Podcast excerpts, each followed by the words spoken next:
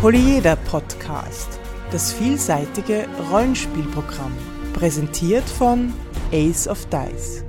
Herzlich willkommen zur 40. Folge des Polyeder Podcast, fast live aus Wien. Heute zum Thema Visualisierung des Kampfgeschehens. Mein Name ist Alexander. Mein Name ist Markus. Auf, auf. Weißt du, an was sich die Popularität unseres Podcasts messen lässt? Nein, sag's mir. Dass wir schon Rezensionsexemplare kriegen. Wow, da sind wir schon. Ja, freiwillig. Hat mir wow. was geschickt, das ist nicht toll. Das ist super. Also vielen Dank an Mark von Cthulhu's Ruf, der mir die dritte Ausgabe zugeschickt hat. Und nicht nur das, sondern auch die bereits vergriffene, notabene Sammelmappe für die ersten beiden Ausgaben. Mhm, großartig. Ja, und ich sag dir eins, der äh, Patrick, den ich bei der CthulhuCon kennengelernt habe, der, der Grafiker ist, der diese Mappe gestaltet hat, den sollte Pegasus sehr schnell engagieren, weil der ist unglaublich gut. Also diese Sammelmappe ist etwas vom Feschesten, was in meinem Regal steht und da steht viel Fesches. Mhm. Und diese Extras, die sie sich auch einfallen lassen, es ist voll nett. Also was mitgekommen ist, sind zum Beispiel Szenarien auf einer Postkarte, die auf eine Postkarte passen. Sehr nett. Ja, NSC-Visitenkarten. Ja, super. Und ein kleines Heftchen mit Cthulhu-Piratenregeln.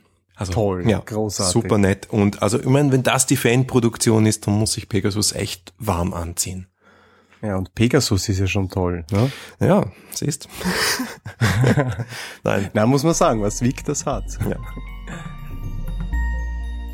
Dieser Podcast ist Mitglied bei analogspieler.de der Portalseite für alle Podcasts rund ums nicht-elektronische Spielen. So seltsam es klingt, unser Thema des heutigen Podcasts, der heutigen Folge ist Visualisierung des Kampfgeschehens nämlich. Ja, genau, im Audio-Podcast. Wir machen das so toll. Ja, wir halten jetzt irgendwelche Karten hoch und wundern uns, dass uns keiner folgen genau. kann. Wir, Nein, wir erschaffen mentale Bilder in den Köpfen unserer lieben Hörerinnen und Hörer. Genau. Hast du eine Miniaturensammlung? Nein. Ich schon. Fein. ich habe sowas noch nie gebraucht. Ich, ich, ich weiß nicht. Also, was sind Miniaturen überhaupt? Das sind Zinnsoldaten, die man anmalt, oder? Genau, nur teurer. Und in Org-Form. okay. Nein, habe ich nicht. Nein, habe ich, weil ich mir echt Spaß macht, Miniaturen zu bemalen, ist ein schönes Hobby, aber ehrlich gesagt, ich benutze sie auch nicht. Mhm. Es hat aber viel mit dem Rollenspiel zu tun, weil ursprünglich kommt das Rollenspiel ja aus dem Miniaturenspiel raus, aus dem Tabletop. Und mhm. mh, viele frühe Rollenspiele und auch viele Rollenspiele, die einfach äh, aus Tabletops kommen, zum Beispiel auch das Warhammer-Rollenspiel, haben Miniaturenregeln. Haben, hat natürlich Vorteile, nicht? Ähm, welche zum Beispiel? Naja, eines ist, wir, wir spielen ein letzte Folge, sehr abstraktes Spiel. Das äh, spielt sich im Gespräch ab, das spielt sich in, der, äh, in den Köpfen ab. Und mhm. wenn du dann ein bisschen etwas zum Visualisieren hast, ein bisschen was zum Anfassen, das ist praktisch. Und wenn du dazu dann noch eine Karte hast mit kleinen Quadraten oder kleinen Hexes, wo du die Miniaturen draufstellen kannst, dann ergeben sich viele Dinge leichter, die sonst alles im Kopf zu behalten relativ schwer ist. Mhm, mh. Die Beispiele sind klar, nicht? Also so Dinge wie äh, Reichweiten von Zaubersprüchen, von Fernkampfwaffen, Bewegungsweite, bestimmte ja, Bewegung, Fertigkeiten, ja. ja. Bewegung ist immer der kritische Part. Also das mhm. merke ich selber beim Entwickeln von Rollenspielen. Es ist, den Kern hat man bald geschrieben, aber die Bewegungsregeln sind meistens dann etwas, wo, wo man dann, wo sich quasi das Spreu vom Weizen trennt. Und es gibt halt Spiele, die viel Wert legen auf Taktik im Kampf, auch taktische Positionierung hinter Hindernissen mit Deckung, auf äh, die Wege, die du gehst, nicht kommst du von der Seite, von hinten, äh, wie auch immer. Und mhm.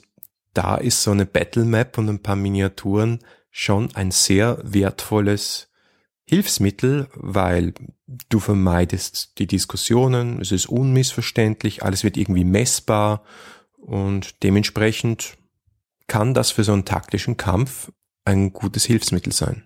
Ich glaube, äh, der Punkt ist, es kann, es kann ein gutes Hilfsmittel sein, aber es gibt ja durchaus Spiele, die mehr oder minder schon von vornherein darauf ausgelegt sind oder dass, dass sowas wirklich verwendet wird. Also wo man eigentlich ohne nicht mehr wirklich auskommt, wo schon im Regelwerk dann drinnen steht, wie viele Hacks, wie viele Squares, wie viele sonst was der Charakter sich bewegen kann und solche äh, Dinge nicht mal von dem mal jetzt, von dem mal jetzt ganz weg, ähm, ist das ganze Balancing auch darauf ausgelegt und auch auf die, die Materialien. Das kann man dann oft gar nicht mehr sinnvoll spielen, ohne dass man spezielle Abenteuer verwendet, die eben auch diese Einheiten in ihren Plänen drinnen haben. Und ich meine, wir wissen alle, wovon wir hier reden. Das ist hier quasi natürlich aus dem, aus dem Wargaming herausgekommenes die und die und in, in all seinen äh, Facetten die machen das wirklich sehr gut und äh, sehr detailliert und sehr umfassend. Es ist auch wirklich ein taktisches Spiel, man kann wirklich viel machen, aber es hat halt auch Nachteile. Ja, das ist auch der Grund, warum ich und wahrscheinlich auch warum du das nicht verwendest, weil es ist schon ein extremer Bruch zum Erzählspiel. Insbesondere wenn du halt dein Abenteuer nicht ein Dungeon Crawl ist, wo du halt das gesamte Dungeon vielleicht am Tisch abbildest, sondern sagst, wir äh, gehen jetzt über Land, wir haben jetzt ein bisschen Intrige, wir sprechen mit NSCs und dann ist ein Kampf. So, lass uns mal die Battle Map auflegen, die Miniaturen aufstellen und zack, bist du im Brettspiel. Ja, wolltest du damit sagen, dass wenn ich nur im Dungeon spiele, dass ich dann nicht im Brettspiel bin? Nein, du bist nur im Brettspiel. Ach so, okay, also dann ist der Bruch ist, nicht da und alles ist gut. naja, das ist halt grenzwertig. Ich meine, es ist nicht meine Art zu spielen, aber natürlich ist es auch Rollenspiel. Es ist, es ist die ursprüngliche Art, Rollenspiel zu betreiben. Äh, aber nein, nein, es stimmt schon. Es hat schon, es ist schon irgendwas, es ist schon was dran. Dieses, äh, wir haben in irgendeiner Folge, glaube ich, auch mal drüber gesprochen. Ich weiß noch nicht mehr in welchem Zusammenhang. Aber dieses äh, plötzlich äh, in einen anderen Modus wechseln ähm, kann natürlich äh, einen, einen Erzählspieler quasi rausreißen. Das kann natürlich passieren. Ne? Da ist jetzt dieses plötzliche, da wird der Schalter äh, eingeschaltet, äh, umgeschaltet und indem der Spielleiter die Battlemap ausbreitet oder äh, vielleicht auch nicht so äh, groß, äh, sondern einfach nur einen Schmierzettel herbeinimmt und anfängt, Dinge aufzuskizzieren. Da gibt's aber schon einen Unterschied, ja. weil ich, ich glaube, der große Unterschied ist der, die Miniatur, die ich habe, repräsentiert die meinen Charakter oder ist die mein Charakter? Mhm. Sind wir schon fast bei religiösen Skismen hier, aber ähm, naja, das ist äh, das sind, das sind halt wir. Ja, so sind wir halt, wir Rollenspieler. Das ist alles eh religiös, missionarisch. Ähm, genau. Was, äh, was heißt was das? meinst du damit? Ja, was meinst ja. Danke, dass du meine rhetorische Frage in eine echte umwandelst. es geht darum, wenn ich ähm, das, äh, was da sich auf meiner Battle Map und mit meinen Miniaturen als Geschehen darstellt, als äh, wirklich als Skizze sehe und als Merkhilfe, dann glaube ich, ist der Bruch auch nicht so stark. Aber sobald ich anfange und sage, ähm, ich nehme die Miniatur und sage, ich gehe jetzt da fünf Squares vor und es spielt sich eigentlich nur mehr im Zusammenhang mit dem, dem Standorten und den Blickrichtungen und der Bewegung dieser Miniaturen findet das Spiel statt, dann ist für mich ein echter Bruch da. Dann ist es eine andere mhm. Art von Spiel. Man kann das als Minigame sehen. Ich glaube, viele machen das auch so und haben Spaß mhm. daran. Mhm. Mich das Spiel im Spiel sozusagen. Ja, ja, ja, genau. Ja, oder anders ausgedrückt, äh, bewegt sich die Figur, weil sich der Charakter bewegt, oder bewegt sich der Charakter, weil sich die Figur bewegt? Genau, ganz genau, ja. das ist mhm. es. Und worin liegt der Bruch wirklich? Der Bruch liegt irgendwo in der Identifikation mit meinem Charakter wenn da eine Miniatur steht, die kann, die kann umfallen und keine Ahnung, die, die kann mal auch vom Spiel genommen werden. Aber wenn mein Charakter da ist, dann, dann habe ich auch Bedrohung, dann habe ich Spannung. Wenn's Brettspiele, ich liebe Brettspiele, ja, die können auch sehr, sehr spannend sein. Aber mhm. es ist nicht dieses Herzblut, das im Rollenspiel steckt. Für mich. Ja, für, äh, sehe ich, sehe ich genauso, ja. Äh, ich glaube, es hängt auch, dieser, dieser Brettspielgedanke äh, hat auch ein bisschen was von Player Empowerment, ja.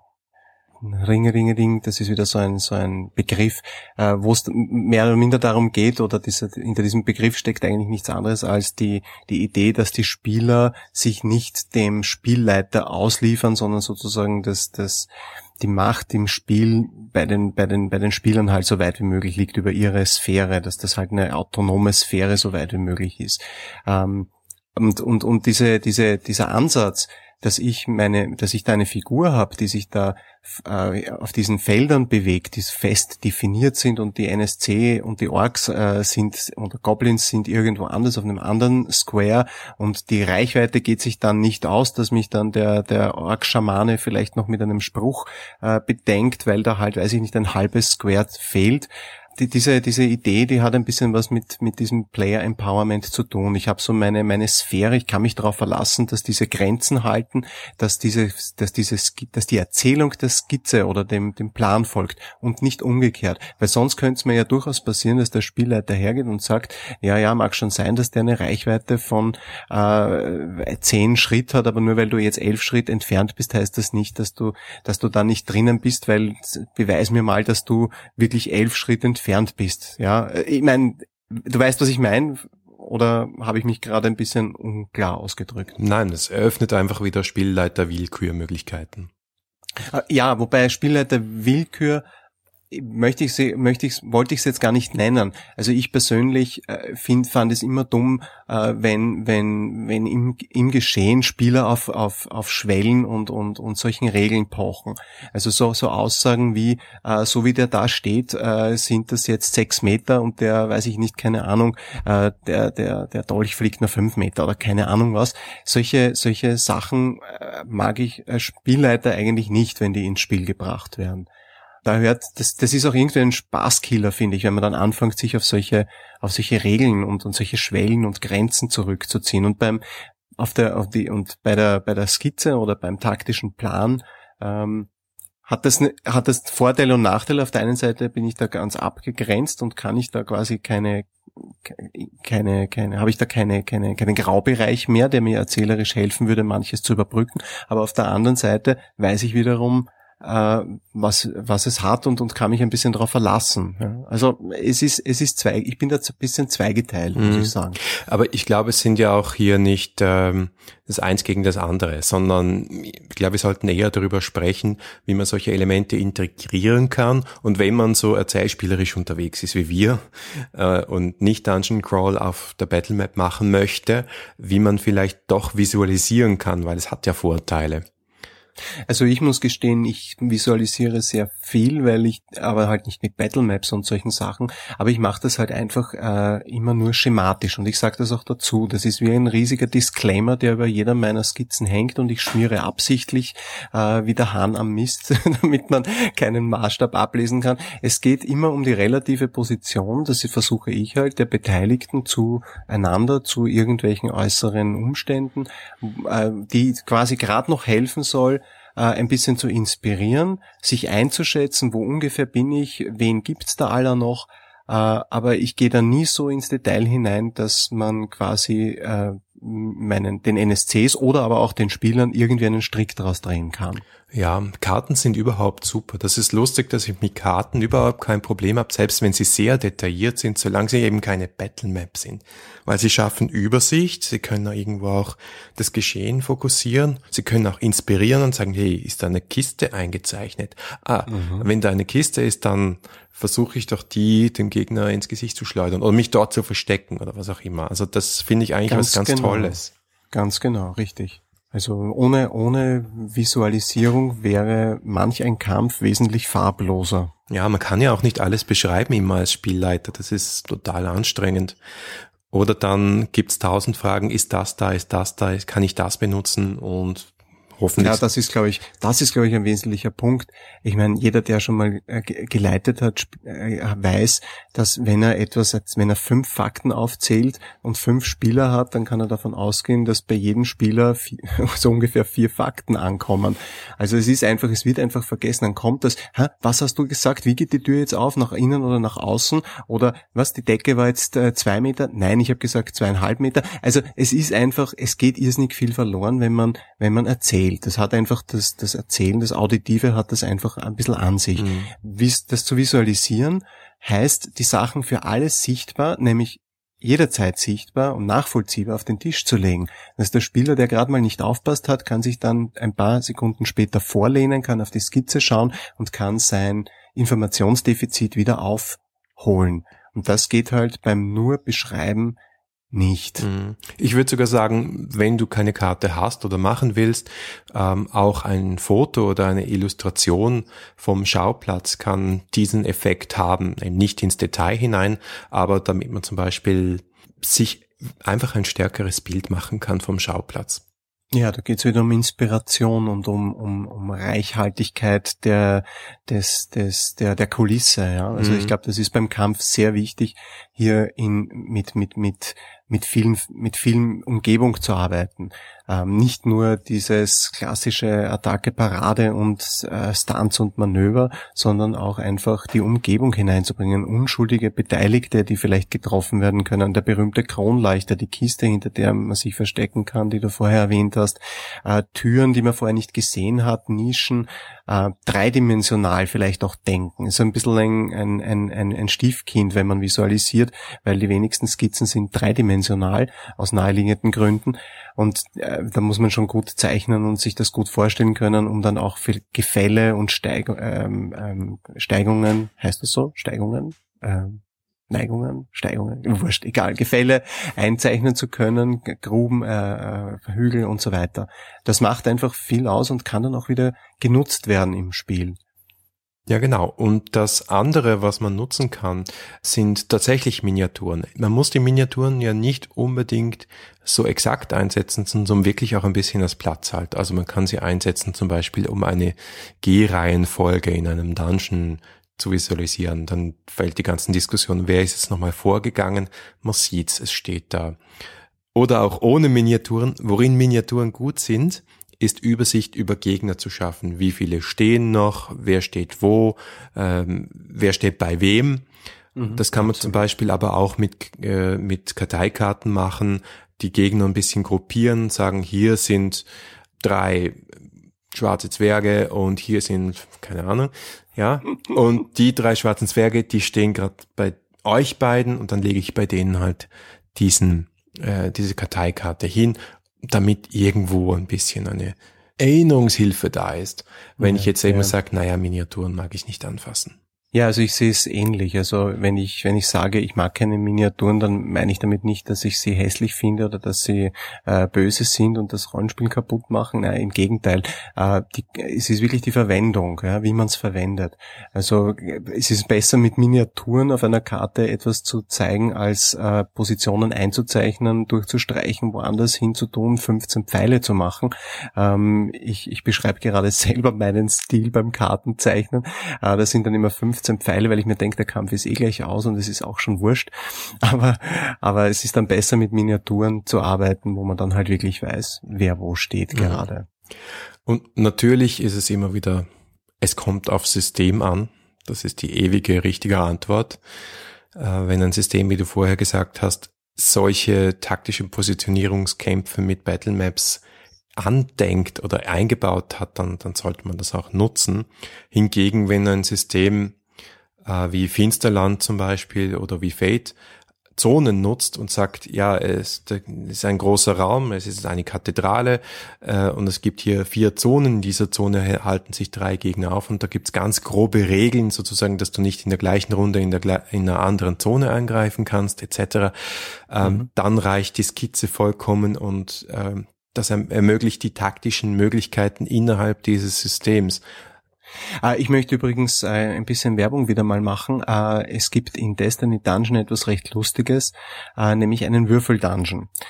Schaut euch vielleicht mal an, wie der funktioniert. Es ist nämlich nichts anderes als eine Anleitung zum Erschaffen von mehr oder minder zufälligen Kulissen natürlich für Kämpfe hauptsächlich gut zu verwenden, aber auch äh, sonstige klassische Dungeon-Szenarien, wo auch wirklich das Zufallselement hineinspielt und das äh, dreidimensionale, also höher gelegen, tiefer gelegen, das, das macht, das macht viel aus. Ich habe damit schon wirklich sehr gute Erfahrungen gemacht, hat Kämpfe schon sehr bereichert. Wie lange würfelt man an so einem Dungeon? Also äh, wirklich nicht lang. Man, man würfelt äh, drei oder vier Mal eigentlich so, so viel man möchte oder so wenig man möchte äh, mit den Würfeln, je nachdem, wo sie äh, zu liegen kommen am Blatt und je nachdem, welche, welche Zahl sie zeigen. Äh, diese sechs Seiten hat man, kann man dann quasi Größe und Lage von bestimmten Räumen oder äh, Ebenen einzeichnen und die dann mit ein bisschen miteinander verbinden. Dann kann man ein bisschen noch äh, sich selber quasi die äh, Inspiration spielen lassen.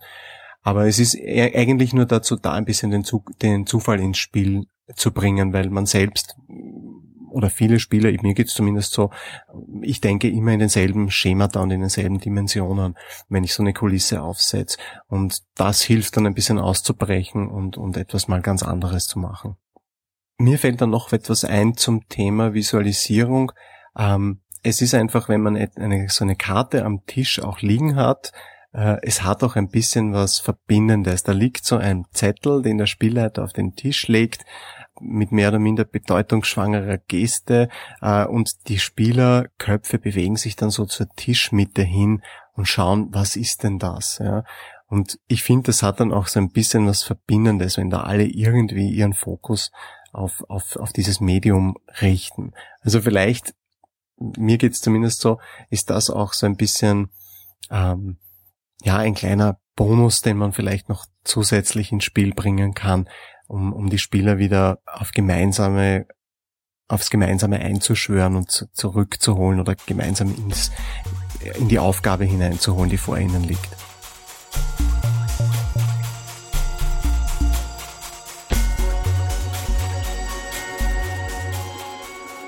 Das war die 40. Folge des Polyeder Podcast. Wir freuen uns auf euer Feedback unter polyeder at aceofdice.com, auf Facebook, Twitter, Google Plus oder im Blog. Danke fürs Zuhören und bis nächste Woche.